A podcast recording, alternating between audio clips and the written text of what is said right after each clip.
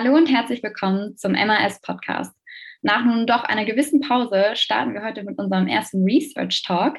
Dafür haben wir Dr. Andrea Garin, die amtierende Leiterin des äh, Sportinstituts sowie des Masterprogramms in Sportmarketing von der Loughborough University in London bei uns.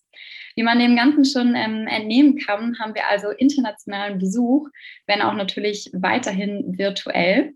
Nichtsdestotrotz wird diese Folge daher auf Englisch stattfinden, weshalb ich auch gleich mal die Sprache wechseln werde. Hi, Andrea. It's uh, very nice to be able to talk to you today. Thank you for um, making time for us. I just introduced you a little bit to the audience. So um, maybe besides that, you can give us a quick introduction of yourself as well. Sure. Um, thank you so much for having me on the podcast. And um, hello to everyone who's out there listening. My name is Andrea Geurin, and I'm currently the acting director of the Institute for Sport Business at Loughborough, London. Um, I've had uh, kind of a long career in academia, and I've worked in several different um, universities in different countries. And prior to pursuing my PhD, I worked in marketing and communications in the sport industry so I had roles um, with two different U.S. national governing bodies, as well as as a public relations and marketing manager for a professional motorsports team that was based in Chicago. So that's a little bit about um, my background, and obviously uh, my my previous experiences have um, led me to have this really strong interest in marketing and communication. All right. Well, that sounds uh, like you've done quite a bit already. Um, I think you were also born in the United States and have lived all over since then, I guess. Um, how is it for you being in the UK now? Is there anything that you want to especially talk about since um, the days of COVID 19 and Brexit going on? Is that anything that affects your time working at the university? Um, it's been really interesting because I have not been into my office since March of 2020. Hmm. Um, so it's been over a year since I've actually been to the office and I've just been working from home. I think this summer, as our restrictions ease, um, that will change and we will start to, to go in a bit more. Um, but it was a big change for me to teach entirely online this year because I had never done that before and it had always been face to face teaching. But I feel like I I'm someone who enjoys technology, so I caught on fairly quickly, and I think I did okay with um, mm-hmm. with teaching online, and and my students had positive feedback about it. Um, but yeah, I think it's interesting too because I moved here in June of 2019, so I didn't live here that long before COVID hit and kind of everything shut down. So a lot of people ask me how I like living in London, and I don't feel like I have enough experience to really answer. Um, so I'm very excited about when we are able to do more things and it's safe to um, kind of get out and, and do things and socialize more. I'm excited to experience London. Um, yeah. yeah, I think, you know, university work, it's everyone adapted pretty quickly to working from home, a lot of meetings on Teams and Zoom. And um, I'm currently working with a lot of master's dissertation students. So we do all of our meetings online mm-hmm. and talk about their research. Yeah, so that's pretty much the same here. It's all all online nowadays. mm-hmm. All right. So, since this will be about uh, your research, um, would you mind telling us a bit more about your academic career in particular? So, what encouraged you to pursue this journey?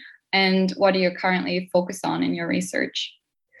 Sure. Um, I never actually thought I would pursue a PhD and become, you know, an academic. Um, but when I when I lived in Chicago and was working for the motorsports team, this was back in like 2003, four, and five. So this is actually a long time ago now. But I got the opportunity to teach a university class on sport marketing um, in Chicago and it, i just loved it. I loved teaching. I loved being in the classroom. I loved working with students. And so it really got me to think about potentially going back um, so that it was something i could do full time and so initially what drew me to it was the teaching aspect and working with students. Um, and then once i started the phd program i realized how much i actually really loved research as well.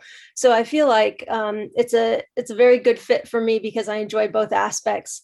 Um, and so that's that's kind of how i got into doing mm-hmm. this and then like i said i've always been really interested in marketing and communication and so in terms of my research um, one thing that I'm very interested in is Olympic sport. And okay. so I tend to focus more on kind of the Olympic athletes and Olympic sport organizations um, more so than professional teams and professional leagues. Um, and and so my research tends to focus on the way that athletes and sport organizations use social media as a marketing communication tool. Um, you know how are they using it to for for athletes to promote themselves to use it as a platform to get sponsorships um, and for organizations as well because a lot of the the you know olympic sport organizations and olympic athletes don't have these massive um, marketing budgets or salaries that they can utilize for some of the i guess um, more advanced marketing. And so it, social media is really a fantastic opportunity for them to be able to communicate with their fans you know to draw in new fans um, and really to promote what they're doing Mm-hmm. And that actually sounds pretty cool since it's also such a dynamic field and a lot is changing and always evolving. So mm-hmm. there needs to be a lot of things that have to be taken into account from time to time as well. Mm-hmm. All right. And would you say that it has been difficult or somehow different for you in terms of uh, being a woman in such a research field, which seems to be more of a male domain?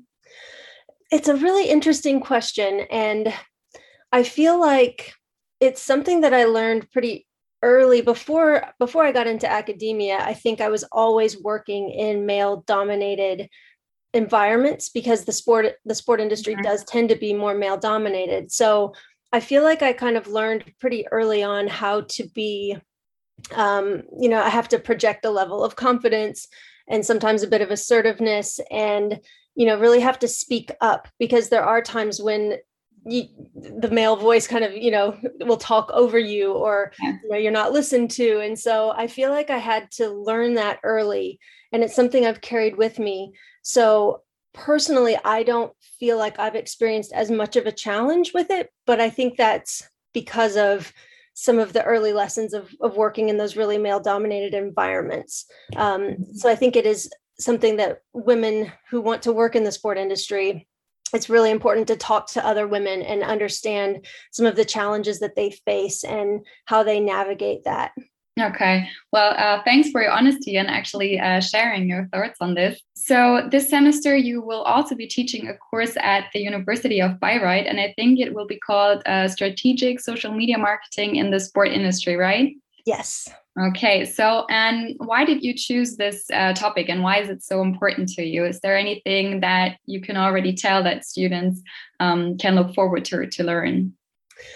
I think um, one of the one of the interesting things that we've kind of all seen from this experience of going through COVID 19 is how important social media is, especially for sport organizations, because we aren't able to, in many parts of the world right now, attend sporting events in person. We, we don't get to have that more personal experience with it that we were kind of used to in normal life. Mm-hmm. Um, and so I think social media, it's such a fantastic opportunity for all sport organizations to really connect with their fans and to you know keep that connection even when the world doesn't look quite like it has um, before. And so i think you know that's um, that's a topic that I think is very interesting to talk about how social media was used throughout um, the pandemic, but then also how can teams and organizations continue to use that to keep those connections? And even you know we're in such a I think our our world has become so connected now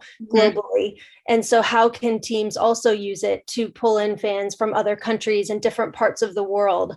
Um, so i think those are some of the i guess a few of the topics and things that we will talk about but also we'll talk a, a, bit more about some of the applied aspects. And so how do you do that? How do you develop a social media strategy um, and things like that that hopefully students will be able to then take and use um, when they do have a job in the sport industry? Yeah so something that they can actually uh, apply. Yes. All right that's great And after that, what is like the next big project for you? Maybe even after COVID, is there anything, um, yeah, lining up? Um, so I think I'm very interested in obviously the Olympic Games. And so I do have a few research projects lined up that I'll be working on during the upcoming Tokyo Olympics and the Paralympic Games as well, um, focusing on athletes' use of social media, um, specifically related to Rule 40 and Rule 50, which are two um, rules from the, the International Olympic Committee. One is based uh,